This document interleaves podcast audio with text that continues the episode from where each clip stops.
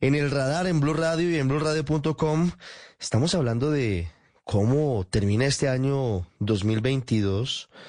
en materia de frontera con Venezuela hay unos cambios muy profundos con la llegada del nuevo gobierno, del gobierno del presidente Gustavo Petro a la Casa de Nariño. Hay reapertura de los puentes binacionales, hay un restablecimiento de relaciones que es un buen primer paso, pero que todavía tiene desafíos muy grandes para que sea algo efectivo. Víctor Bautista es el secretario de Fronteras y Asuntos Migratorios y Cooperación Internacional del Departamento de Norte de Santander. Ha trabajado durante varias oportunidades en la Cancillería de Colombia, es norte santanderiano y conoce como pocos la situación de esa frontera binacional. Se ha dicho muchas veces de manera eufemística, la frontera más viva de América Latina, pero es en realidad, eso es cierto, es un solo pueblo, Colombia y Venezuela, en esa frontera común. Doctor Bautista, buenas tardes. Buenas tardes, eh, muchas gracias por esta cordial invitación y un saludo para todos quienes nos escuchan en este momento aquí desde la frontera en norte de Santander, precisamente en Cúcuta. ¿Cómo han cambiado, doctor Bautista, las cosas en la frontera entre Colombia y Venezuela este año? Estamos haciendo un corte de cuentas. Es un día para pensar y mirar lo que ha pasado en este 2022 que termina. Bueno, primero que todo ha sido muy positivo que el nuevo gobierno haya entendido que esta es una frontera de integración que las dificultades y las peores políticas eh, en los últimos siete años eh, fueron pensar que los, los cierres de unos puentes y unos pasos de frontera iban a resolver la situación tensa que se ha vivido en la zona de frontera tanto tiempo por algunos temas de seguridad, por temas históricos como el contrabando, pero por temas también difíciles y sensibles como son la migración y las relaciones entre dos estados que, que tienen en el tema de la frontera, diríamos, el asunto más sensible en la agenda bilateral y la incomunicación absoluta que se vivieron los últimos tres años, pues nos llevó a una situación que no era sostenible y que es muy inconveniente para los ciudadanos de frontera, que como ustedes bien lo han dicho, eh, muchos o la gran mayoría nos consideramos binacionales, ha sido unos lazos históricos los que unen a estas regiones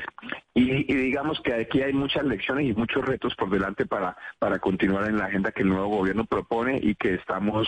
eh, muy, muy felices de poder acompañar.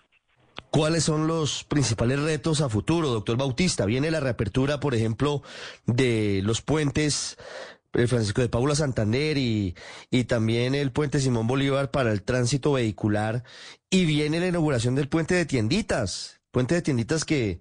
lleva varios años sin ser estrenado por cuenta de esta tensión binacional. Así es, son ocho años de construcción de ese puente que no ha sido bautizado, no ha sido inaugurado, no ha sido utilizado para lo que fue creado y es la infraestructura más moderna que tiene Colombia y de las mejores de Sudamérica en un área de frontera. Los retos se centran principalmente en entender el uno al otro que ha cambiado en los últimos siete años. La Venezuela de hoy no es la del 2015 y la Colombia tampoco lo es. Aquí hay unos volúmenes ya de más de 60 mil personas que están entrando y saliendo desde que se eh, fueron flexibilizando y normalizando los controles migratorios, cuestión que es bastante positiva. Hay una reactivación económica a cuenta del consumo de los ciudadanos de frontera que cruzan día, día a día la frontera y hay unos retos en torno a los temas de seguridad y transparencia porque obviamente muchos o miles de ciudadanos se quejan de, de algunos temas de, de, lo que pueden ser eh, dádivas o abusos de funcionarios públicos de cualquier lado de la frontera. Y aquí es importante eh, determinar y hacer un seguimiento que la apertura es para mitigar o reducir o combatir la criminalidad que se quiso posesionar en las trochas durante siete años y que ha hecho obviamente un proceso negativo en contra del ciudadano de frontera, en contra de la institucionalidad y en contra de la existencia de los dos estados como tal, Colombia y Venezuela. Entonces los retos tienen que ver con la seguridad que tienen los dos países que garantizar en ciertas zonas, en la transparencia que tienen que brindar los ciudadanos, los, los funcionarios que hacen controles, llámense migratorios, llámense aduaneros, llámense de tránsito y transporte, y luego eh, hay que diseñar para más de 3 millones de personas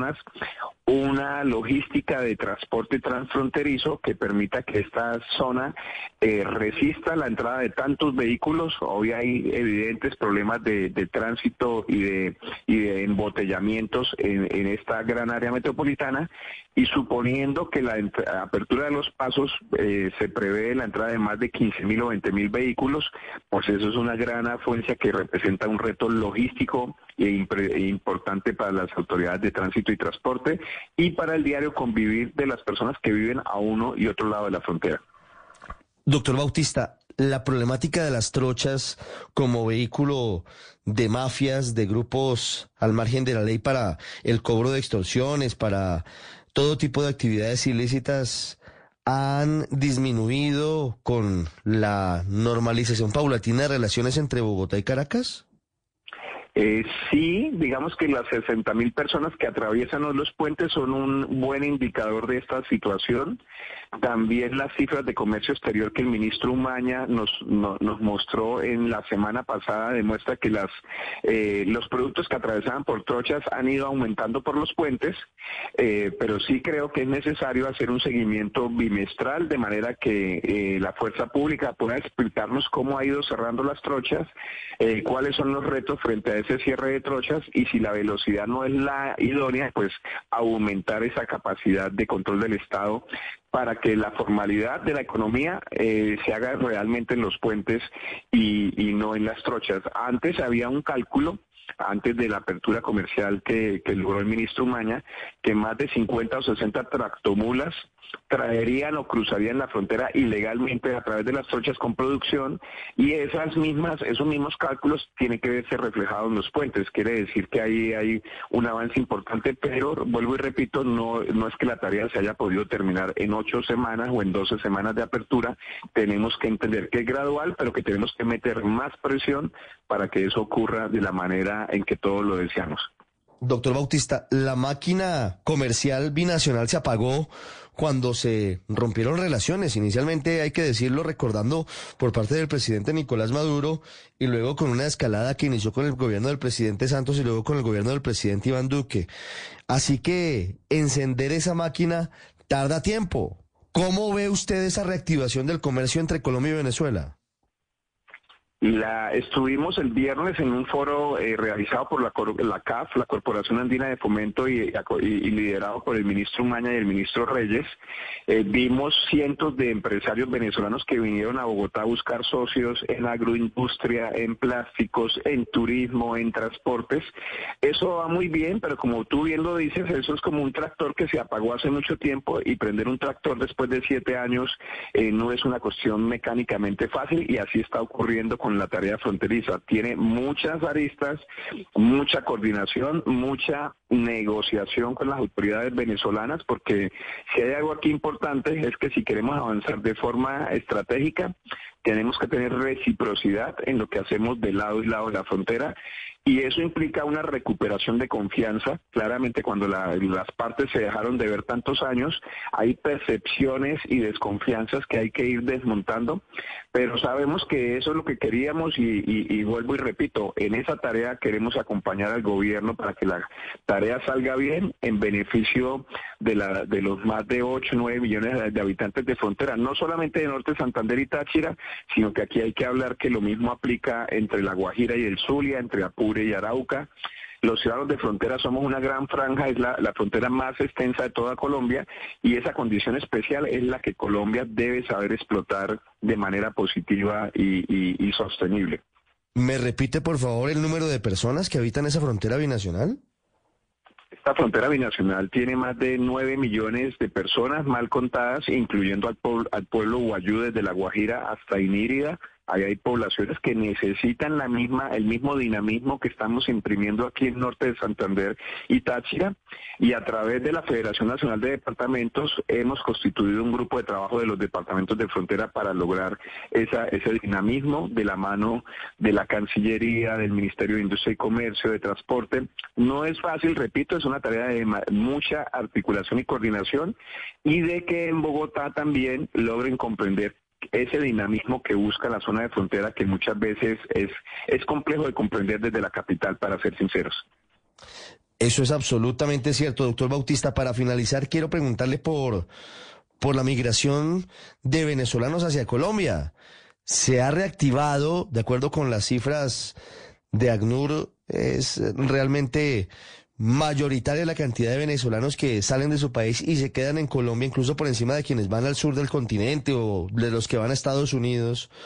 Con este nuevo enfoque de las relaciones entre los dos países, ¿cómo ha cambiado la atención de los migrantes? Bueno, yo te quiero comentar, yo que he estado tanto tiempo observando los flujos migratorios, que aquí hubo momentos hace tres o cuatro años cuando pasaban más de 1.200 personas caminando esta frontera hacia toda Colombia, hacia el sur del continente. En este momento eh, pasan 60, 70 personas diarias, no 1.200, sino 60 personas, o sea, quiere decir que hay un flujo pequeño, pero que existe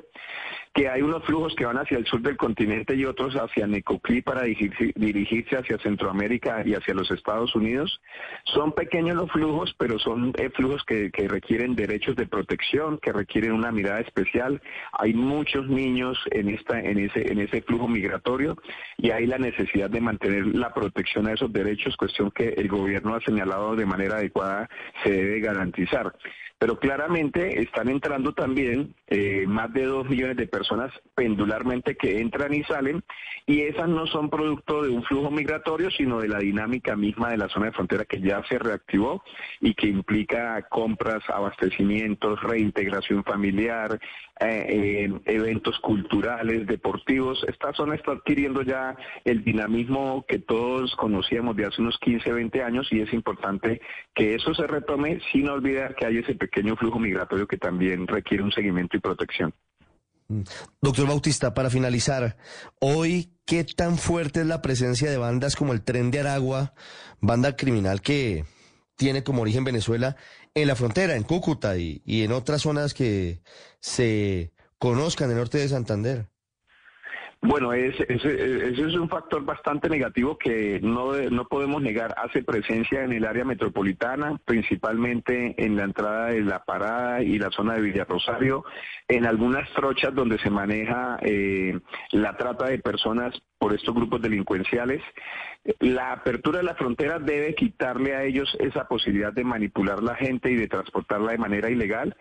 y ahí se está avanzando correctamente, pero claramente eh, los, los, entes judiciales, la fiscalía, la policía y todos los, el ejército, todos los que tienen la obligación de controlar la soberanía nacional, deben también ahí producir algunos eh, capturas y toda la persecución importante que se quiere hacer. Y, y lo mismo hemos escuchado en el Estado venezolano, que donde ellos tienen numerosos delitos en la zona de frontera. De manera que esperamos que una coordinación además bilateral entre Colombia y Venezuela pueda eh, reducir o eh, sus, eh, llevar a, su extinción a ese grupo y a otros que hacen acciones delictivas similares. Doctor Bautista, muchas gracias. Una feliz Navidad y un feliz año.